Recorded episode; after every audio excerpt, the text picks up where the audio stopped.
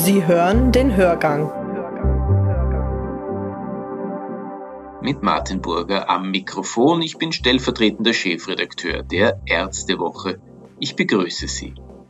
In dieser Ausgabe, was sagt ein Gesundheitsethiker zur geplanten 1G-Regel, dass also nur noch Geimpfte Zugang zu Lokalen erhalten? Österreich müsste eigentlich Tag- und Nacht impfen, um eine Impfquote von über 80 Prozent zu erreichen. Davon sind wir weit entfernt. 61 Prozent der Bevölkerung sind teil, 58 Prozent voll immunisiert. Die Regierung sendet widersprüchliche Signale aus. Klar ist, es gibt viele Unentschlossene, manche benötigen offenbar einen Schubser in Richtung Impfung. So ein Stesser auf gut österreichisch könnte ein G sein, also die Regel, dass nur Geimpfte Einlass in Lokale erhalten. Doch geht das zu weit? Mischt sich der Staat zu viel ein?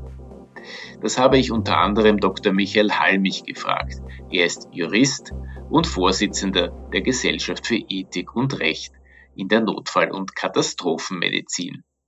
Dem Grunde nach ist es ja so, dass das ein Eingriff in die Grundrechte ist, die wir in der Europäischen Menschenrechtskonvention festgelegt haben und die auch in Österreich im Verfassungsrang stehen.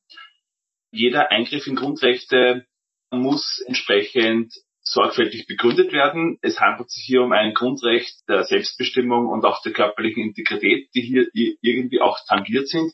Und beide diese Grundrechte haben auch Eingriffsvorbehalte. Das nennt man in der Juristerei so, wenn es möglich ist, auch diese Grundrechte zu beschneiden, einzugreifen, um eben andere höherwertigere Ziele zu verfolgen. Und dieses Thema, dieses Spannungsfeld haben wir seit Beginn der Pandemie zwischen Freiheit und Sicherheit.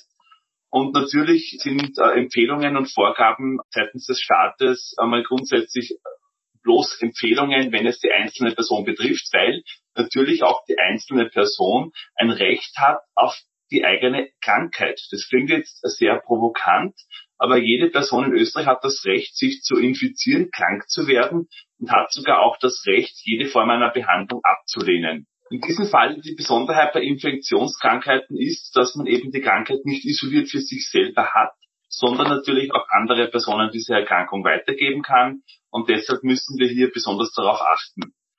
Was halten Sie grundsätzlich davon, den Ungeimpften das Leben ungemütlicher zu machen, die Schrauben gewissermaßen anzuziehen? Die Stellschrauben anzudrehen und weiter es sozusagen den Ungeimpften ungemütlich zu machen, ist durchaus aus epidemiologischer Sicht nachvollziehbar. Wobei ich schon sagen muss, dass hier der Staat die Schutzpflicht hat und der Staat diese Pflicht nicht einfach an Arbeitgeber oder an andere private Träger übertragen kann. Und jeder Betrieb muss darauf achten, dass in seinem Betrieb keine epidemiologische Gefahr ausgeht, vor allem auch Gesundheitsbetriebe und haben auch vertragliche Pflichten gegenüber Patienten zum Beispiel, dass ich, wenn ich dorthin komme, in ein Reha-Zentrum, in ein Krankenhaus, dass ich dort eben geschützt bin und nicht eben auch Krankheiten einfange. Und dieses Dilemma besteht eben, wenn der Staat seiner Pflicht nicht nachkommt und kein nicht Tacheles spricht sozusagen, dass dann die einzelnen Träger einen bunten Mix an Maßnahmen umsetzen und das natürlich dann maximale Verwirrung stiftet und auch die Gesellschaft aufheizt. Welche Möglichkeiten hat Gesundheitsminister Wolfgang Mückstein? Es gibt im Epidemiegesetz, das seit 1950 in Österreich gilt, den Paragraphen 17. Und in diesem Paragraphen 17 ist im Absatz 3 festgelegt, dass jederzeit der Gesundheitsminister per Verordnung weitere Vorgaben äh, festlegen kann, zum Beispiel auch eine Impfpflicht für zum Beispiel Gesundheitsberufe einführen kann. Das wäre überhaupt kein Problem, da würde nicht, nicht einmal eine Gesetzesänderung im Parlament benötigen. Es reicht eine Verordnung des Ministers. Das könnte der Mückstand alleine machen. Wenn eine gesamte Impfpflicht für die gesamte Bevölkerung im Raum steht, dann braucht es natürlich hier eine gesetzliche Grundlage, weil hier es eben bisher nichts gibt. Was halten Sie von 1G-Zutrittskontrollen? 1G kann ich durchaus nachvollziehen, wenn sich diese pandemische Situation weiterentwickelt, wo wir ja über 80 Prozent genesen oder geimpfte Personen benötigen, damit hier auch die Pandemie als überwunden gilt. Und bei 1G, was mich persönlich auch hier etwas stört, ist der Umgang mit genesenen Menschen.